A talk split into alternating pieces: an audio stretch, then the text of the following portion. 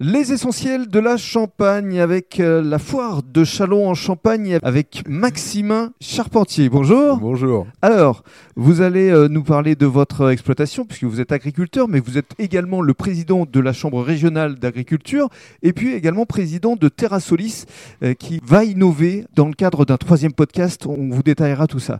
Alors, dans le cadre de ce premier podcast, vous allez d'abord nous parler de vous, de votre parcours parce que l'agriculture, c'est une passion depuis votre plus jeune âge. Voilà, c'est ça. Moi, je suis passionné d'agriculture depuis euh, ma plus tendre enfance. Mhm. Des tracteurs en plastique à voilà, l'évolution à suivre tout le parcours de mon père, de, de la ferme familiale. Oui, parce que votre ferme, elle, elle existe depuis combien de temps en fait? Oh, bah, euh, je sais pas, là, au niveau de l'arbre généalogique, euh, mon grand-père, euh, les Charpentiers, voilà, on est remonté assez loin, à 1650. Ah, quand même après, il- à l'époque, vu qu'on était fermier, on passait de ferme en ferme, un peu de village en village, aux alentours de, de la Chie.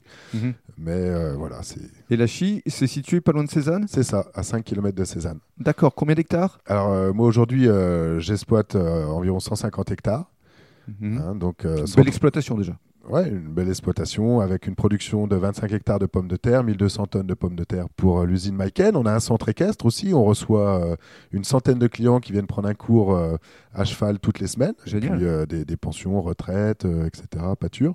Donc ça, c'est super. Et puis une bonne diversification photovoltaïque où j'ai aussi plus de 3000 mètres carrés de toiture en photovoltaïque. Mhm. Parce que ça, ça fait partie de vos préoccupations, la préservation de l'environnement. Voilà, c'est ça. C'est l'idée un peu de l'économie circulaire, de se dire c'est quand même dommage d'avoir autant de toitures et de pas profiter de l'ensoleillement, euh, euh, de diversifier ses revenus parce que quelque part euh, on est quand même lié au marché mondial, donc avec des années euh, parfois de vaches maigres, hein, comme on dit dans, dans le métier. Donc euh, ce type de revenu est beaucoup plus linéaire. Il permet aussi de voilà.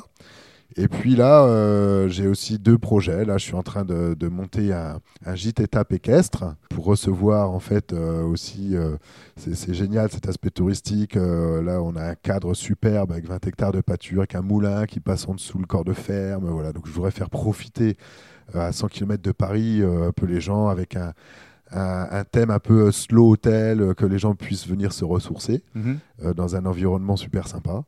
Et puis on est sur un projet de méthaniseur aussi, où on, on lance un méthaniseur avec cinq copains au village. Méthaniseur, on va expliquer ce que Alors c'est. méthaniseur, c'est production de biogaz, hein, euh, avec, euh, avec euh, justement euh, la production de photosynthèse et de biomasse sur l'exploitation, de pouvoir produire du biogaz, mais aussi son propre engrais, hein, puisque euh, grâce à ça, on peut mettre du phosphore, de la potasse et, et de l'azote dans les champs, et donc de, de favoriser la possibilité de faire de l'agroécologie sur l'exploitation grâce à un outil qui est le méthaniseur, qui est formidable pour ça. Et justement, ce souhait de préserver l'environnement, c'est exactement ce que vous véhiculez à travers euh, la Chambre d'agriculture, à travers votre rôle de président, qu'on va détailler dans le cadre du deuxième podcast.